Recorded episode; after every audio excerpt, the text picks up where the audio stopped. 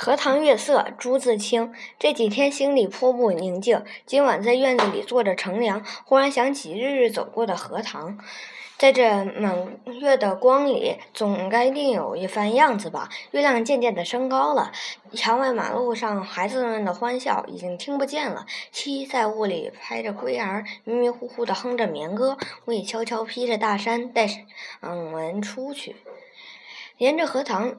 是一条出曲折的小梅泄路，这是一条幽僻的路，白天也少人走，夜晚更加寂寞。荷塘四面长着许多树，蓊蓊郁郁的。路的一旁是些杨柳和一些不知道名字的树。没有月光的晚上，路上阴森森的，有些怕人。今晚却很好，而月光还是淡淡的。路上只我一个人，背着手踱着。这一片天地好像是我的，我也像超出了平常的自己，到了另一世界里。我爱热闹，也爱冷静；爱群居，也爱独处。今像今晚上，一个人在这苍茫的月下，什么都可以想，什么都可以不想，便觉得是个自由的人。白天里一定要做的事，一定要说的话，现在都可不理。这就是独处的妙处。嗯，我且顺着无边的荷塘月色好了。曲曲折折的荷塘上面，迷望的是甜甜的叶子，叶子出水很高，像亭亭的舞女的裙。层层的叶子中间，零星着点缀着些白花，有袅娜的开着的，有羞涩的打着朵的，正如一粒粒的明珠，又如一天里的星星，又如刚出浴的美人。微风过处，送来缕缕清香，仿佛远处高楼上渺茫的歌声似的。这时候，叶子与花也有一声，有一丝的颤动，像闪电般，霎时传过荷塘的那边去了。叶子本是肩并肩密密的挨着，这时便宛然有道。凝碧的波痕，叶子底下是脉脉的流水，遮住了，不能见一些颜色，而叶子却更见风致了。月光如流水一般，静静地泻在这一片叶子和花上，薄薄的轻雾浮在荷塘里，叶子与花仿佛在牛乳中洗过一样，又像笼着轻纱的梦。虽然是满月，天上却有一层淡淡的云，所以不能朗照。但我以为这是恰到好处，酣眠不固不可少，小睡也别有风味的。月光是，嗯，隔着树照过来的，高树丛生的灌木落下参差斑驳的黑影，飘愣愣如鬼一般。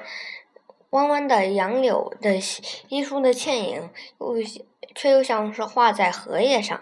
塘中的月色并不均匀，但光与影有着和谐的旋律，像如梵婀岭上奏着的名曲。荷塘的四面远远近近、高高低低都是树，而杨柳是最多。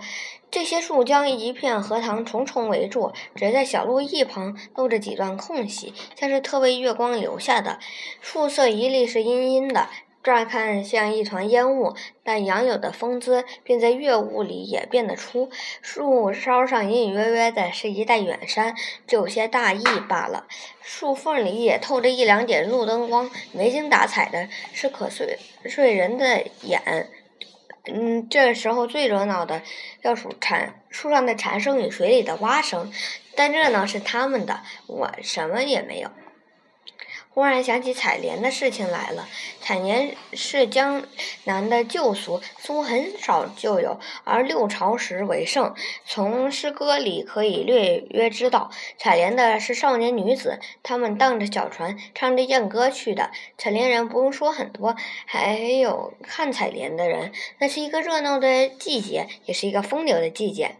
梁元帝《采莲赋》里说得好：“于是妖童元女荡舟新学。”一首徐回兼传语悲，徐将一而早挂，船欲动而平开，尔其纤腰束素，千言固步。夏始春雨叶嫩花初，恐沾裳而沾裳而浅笑，为亲船而敛去敛句。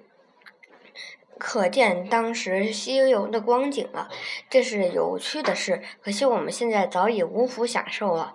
于是又记起《西洲曲》里的句子：“采莲南塘秋叶莲花过人头，低头弄莲子，莲子清清如水。